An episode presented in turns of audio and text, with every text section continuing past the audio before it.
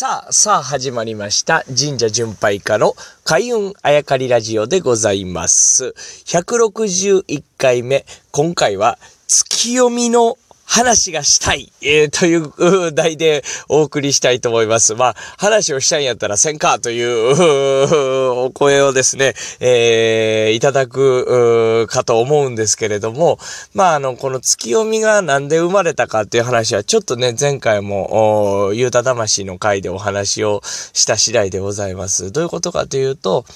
まあ、汚れた世界からですね、帰ってきた、ああ、イザナギがですね、えー、体をもう清めるわけです。汚れてしまったからと。で、まあ、その体を清める過程でですね、いろいろ神様が生まれていくわけですが、左目、右目、そして鼻とお洗った時にですね、生まれた。えー神様。まあ、アマテラス大神とスサノオノミコトは、あーとてもとても有名だと思います。そして、えーもう、もう一柱ですね。えーまあ、三兄弟、え生まれた中のもう一柱というのはこの月読みでございました。つまり太陽と月と荒れた海というね、えまあ、太陽、昼間の世界、月、夜の世界、えそして、えー海とね、陸ではない、えー世界というう感じでございまして、まあ、この三柱の神様が尊い神様でございます。で、月読みのね、話をしたいと思っているわけです。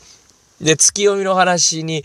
行くまでですね、えー結局、うーどういうことが、話しとかないといけないかなと考えたんですけれども、まあ、なんで汚れた世界に行ったかとかね、えーあ、えーイザナギがね、で、最終的になんで帰ってきて体洗ったんやとかね、えーそういうところにちょっとスポットを当てていかないとなかなかその最終的にアマテラスと月読みとスサノが生まれたという話にね、なかなかたどり着かないんじゃないかなと思いまして、えーまあ、その三柱。えきっかけはまあ月読みでしたけど、この三柱があ生まれていくまでのね、話をちょっとずつお話ししていいきたいなと思います。というのは、この、うん、開運あやかりラジオでもちょこちょこと話をしてるんです。例えば、あまあ、えーアーカイブとして全部残ってるのでですね、機会があれば聞いていただきたいんですけれども、例えば、住吉の、神様、え神宮皇后を含めて、まあ、4柱でね、えー基本的には住吉さんと言われますけど、住吉、住吉という神っていうのは3兄弟なんですね。男3兄弟。えこれはこのイザナギがですね、えーえー体を洗う時のその、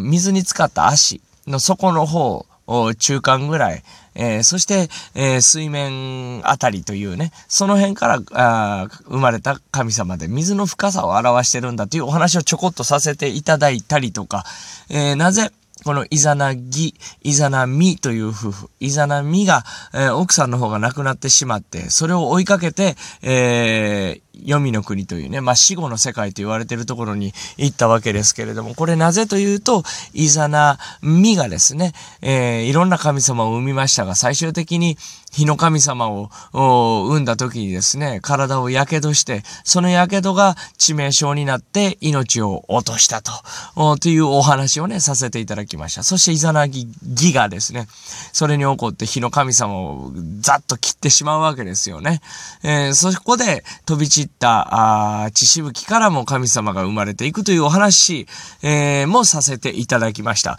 ということで、この一連のこの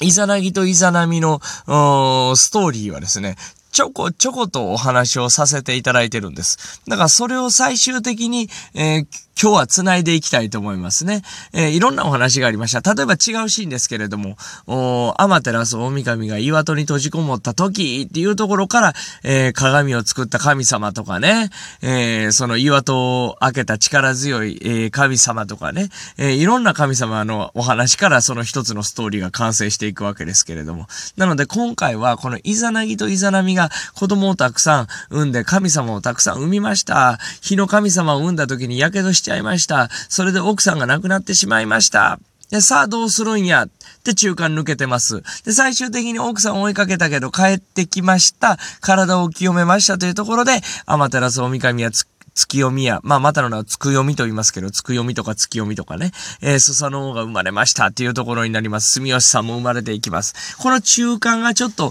埋まってなかったので、まあ、月読みというところに、えー、着地点を決めてですね、えー、お話ししていきたいなと思っておりますので、えー、明日からもお楽しみに。